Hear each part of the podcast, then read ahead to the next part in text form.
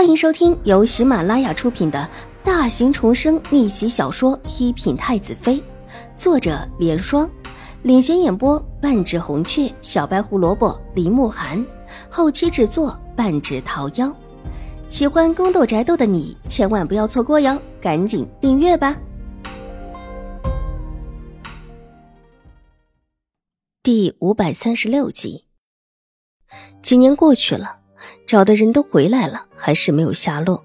这个时候叛乱发生了，边境告急，许多城池被破，一时间连京城也是人心惶惶。而在这个时候，瑞安大长公主府上却收到了一封清华郡主的信，言兴国公世子和清华郡主已经有了一个女儿，现在肚子里还怀着一个。战乱了，清华郡主在边境不安全，世子想让她先回京。让瑞安大长公主府的人去接。接到这个消息，瑞安大长公主喜极而泣。虽然不愿意理会兴国公府，但看到兴国公府一直没有忘记在找寻他们的消息，也就透了消息给兴国公府。两家一起派人去接清华郡主。兴国公府当时派去的人中就有曲月的父亲，老兴国公特意的。在他离京之前，把他叫了过去，一再的叮嘱他，让他找到世子之后，就跟在世子的身边护着世子。清华郡主先回京，自有瑞安大长公主府和兴国公府的其他人护着。但这一行人最后只找到了清华郡主，当时清华郡主就躲在一个小的破烂的佛像后面，她身边的几个丫鬟全部被乱军给杀了。唯有他一身血衣的坐在佛像后面，呆呆的吃了，叫他他也不应，只喃喃的叫着世子的名讳，还有另外两个模糊不清的字。众人又在周围找世子，找来找去找不到，但是看清华郡主的样子又不妥，于是大部分的人护着清华郡主回京，唯有曲月的父亲和其他几个人继续留下来寻找世子。以及清华郡主和世子的长女，但后来一直找不出，派出去的人陆陆续续的回京了，唯有曲月的父亲不死心，继续往下找。这一找就是这么多年，老兴国公死了，新的兴国公是府里原本的二公子。而今看到秦婉如，曲月的父亲如何不激动？这么多年支持他的信念，就是找到世子和世子的小姐。小姐，您，您是我们兴国公府的小姐，您是兴国公府里最尊贵的小姐。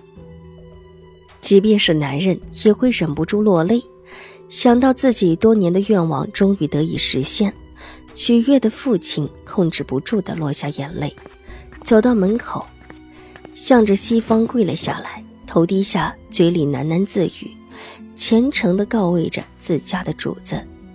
秦婉如咬了咬唇，用力的握紧了自己的手，眼中隐藏着无尽的阴鸷。上一世，自己最终也没有给自己的父母上一炷香，恐怕秦玉茹没少在自己父母的灵位前表示她的孝顺吧。若是父母泉下有知，必然也会悲伤的看着自己一步一步的被人推入了死局。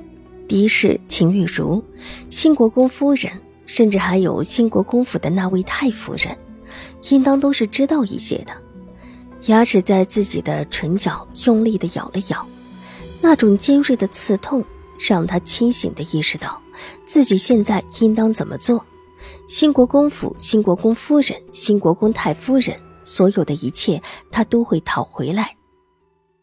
小姐，您现在已经知道了一切，快随奴才回兴国公府吧。太夫人一定会很高兴的。曲月的父亲念叨完，这会儿已经爬起来，走到秦婉如的身边，眼眶红红的。在他看来，能够找到秦婉如，对于兴国公府来说，就是一件大好的事情。现在前因后果都已经清楚了，只需要秦婉如认祖归宗就好。这也是他自己救主子的心愿。他不会高兴的。他找到了另外的孙女，这话让曲月的父亲大吃一惊，愕然的看着秦婉如。这，这怎么可能？小姐才是主子的女儿，这哪里还有一个？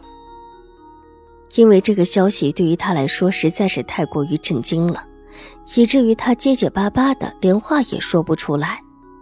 有，我大姐太夫人和新国公夫人都觉得我大姐才是。秦婉如平静道，眼底不起一丝涟漪，仿佛说的完全是别人的事情似的。秦大小姐，这这怎么可能？秦大小姐可是狄夫人所生。是宁远将军亲生的女儿，这，这怎么能就成了新国公府的小姐了？他在江州时日久，当然也知道秦玉茹的，而且在知道秦婉如的身份存在疑点的时候，还特意的去查过宁远将军府，对于秦玉茹的身世也是了如指掌。他将岁数报小了两岁，又拿出了清华郡主的一枚旧的兰草印章，再加上。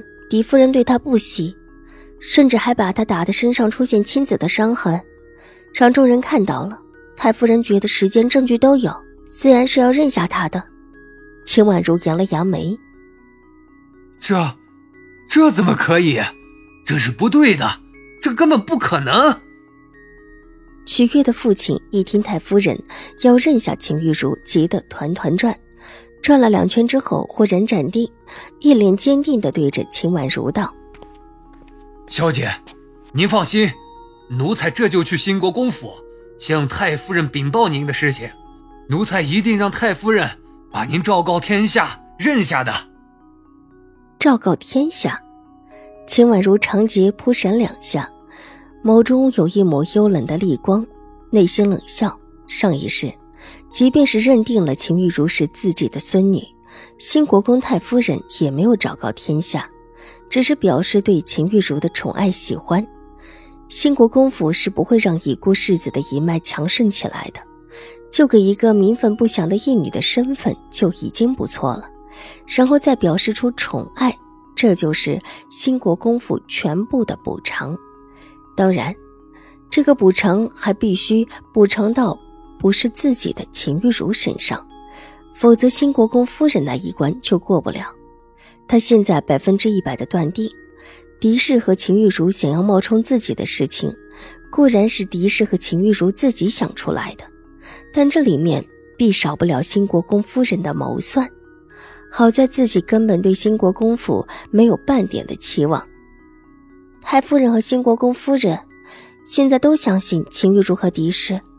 你说什么也没有用，况且，你真的觉得他们会喜欢我吗？秦婉如缓声道。本集播讲完毕，下集更精彩，千万不要错过哟。